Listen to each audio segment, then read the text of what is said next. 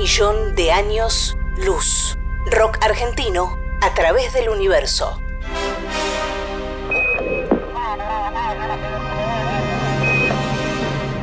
En 1977, la NASA envió al espacio las sondas Voyager 1 y 2. En ellas viaja un disco de oro con sonidos y música de la Tierra. Johnny B. Good de Chuck Berry, la Quinta Sinfonía de Beethoven y Melancholy Blues de Louis Armstrong son algunas de las obras con las que se pueden encontrar, si es que existen, los seres extraterrestres que le den play a ese disco. Le preguntamos a algunos de nuestros artistas qué canción del rock argentino elegirían para mostrarle a seres de otros planetas si pudiéramos enviar un disco al espacio.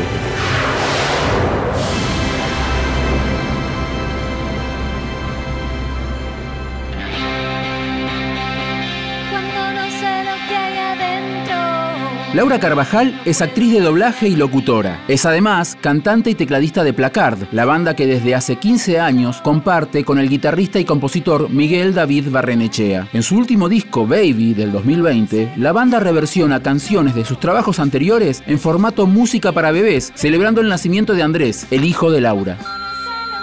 Hola, soy Laura Carvajal de Placard y cuando me puse a pensar qué canción podría mandar al espacio, enseguida pensé en elegir una de los redondos porque siempre me acompañan, pero mm, creo que no hace falta que yo mande ninguna de esas porque seguro van a llegar. Así que mejor voy a mandar a María Pien, una canción que se llama Una película. María Pien es una cantante, autora, una compositora, guitarrista que todos deberían escuchar en este mundo y en los demás. María Pien, una película.